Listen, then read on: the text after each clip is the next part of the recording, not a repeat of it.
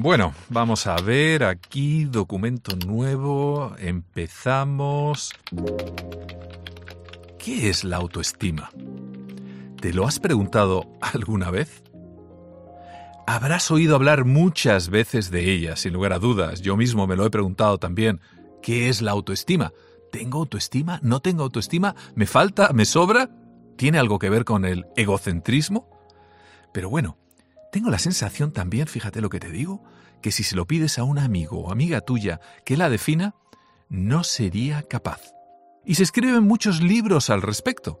Yo mismo he escrito un par de ellos. Pero lo cierto es que si me lo preguntas, te diría que la autoestima se puede resumir, fíjate lo que te digo, escúchame atentamente, como la sensación de ser capaz. ¿Y qué es ser capaz? Seguramente cada uno de nosotros, sin lugar a dudas, tiene una manera de llevarlo a cabo, es decir, de activar ese estado. Soy José Miguel Gaona, psiquiatra, y en los próximos minutos quiero enseñarte a escuchar tu voz interior, a relacionarte mejor contigo mismo y, por qué no decirlo, a que tengas más éxito en la vida. La celda del silencio. No voy a ser capaz de hacer lo que me propongo. No es un problema de carácter. Tengo una enfermedad. ¿Es algo? a terapia por primera vez para recuperar mi autoestima. Pues en esas situaciones sientes miedo. No sabes cómo reaccionarás. Píldoras de salud mental con el Dr. Gaona. Un podcast original de Cope. Episodio 1. Autoestima. El poder de confiar en ti.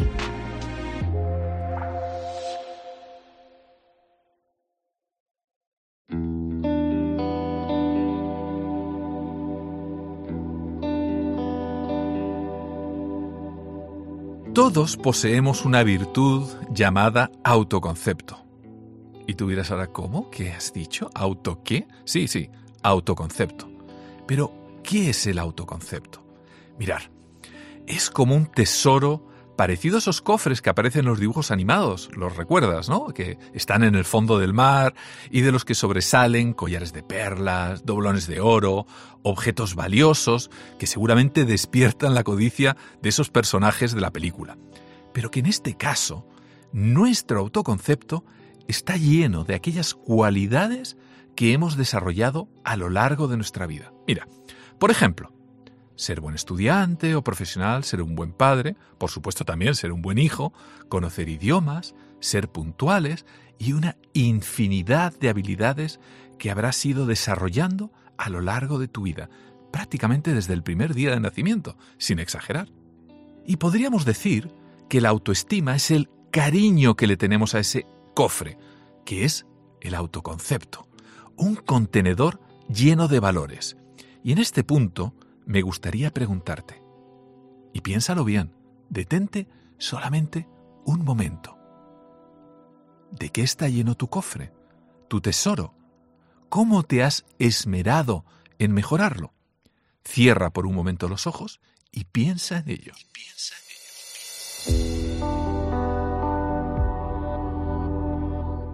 Acompáñame en este viaje, en esta sensación de ser capaz, ya que es fundamental en la niñez, pero también en la adolescencia, que es cuando muchas veces se consolida efectivamente y es lo que llamamos personalidad. Mira, y no te voy a engañar, y en el resto de tu vida hasta el último día que estés respirando. Pero también en estas primeras etapas no podemos olvidar, te lo digo porque si me estás escuchando, eres menor de edad, incluso, ¿por qué no? Estos podcasts los puede escuchar un niño también, no solamente un adulto, pues ese éxito que tú tengas en los estudios u otra actividad, y también puede ser, por ejemplo, el deporte o cualquier otro tipo de cuestión, te va a resultar esencial para llenar ese cofre de tesoros. Si te faltan, si te faltan esos valores, su falta nos va a arrastrar a una sensación de frustración continua y también a una sensación muy desagradable de incapacidad. Más aún, si además desarrollamos algún tipo de adicción, y cuidado, esos botellones, esa adolescencia o también la adulta, como las drogas o el alcohol, entonces prácticamente se cierra el círculo vicioso. Para mal, por supuesto.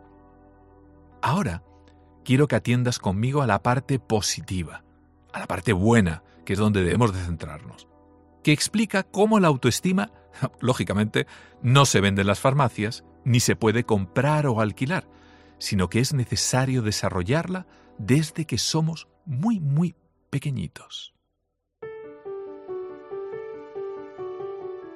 Tenemos que ejercitar fundamentalmente esa sensación de ser eficaces lo antes posible, desde temprana edad, ya que es uno de los pilares de nuestra personalidad.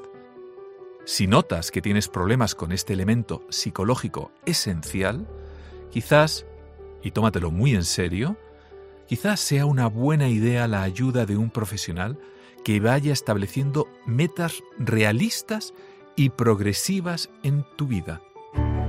Cuidado, no metas que muchas veces hacemos esos primeros de año que suelen ser irreales y muy lejanas y que luego no alcanzamos y por lo tanto nos frustran. No, no, a corto plazo, realistas y progresivas.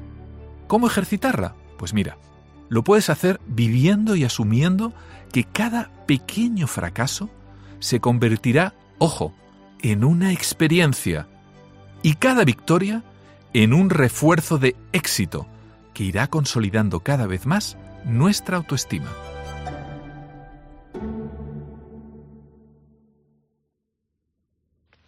Vaya, yo creo que con esto todo el mundo habrá entendido más o menos qué es la autoestima. Así que, mira, voy a cerrar ya el fichero de este primer episodio, guardar, enviar como archivo adjunto y mira, se lo voy a enviar al destinatario, a mi amigo Antonio Rantia. Aquí, arroba cope.es. Ya está.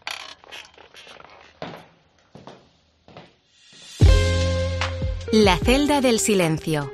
Píldoras de salud mental con el Dr. Gaona. Un podcast original de Cope. Producción ejecutiva y dirección Antonio Rantia. Guión José Miguel Gaona y José Luis Concejero. Producción José Luis Concejero. Diseño sonoro Jesús Agudíez.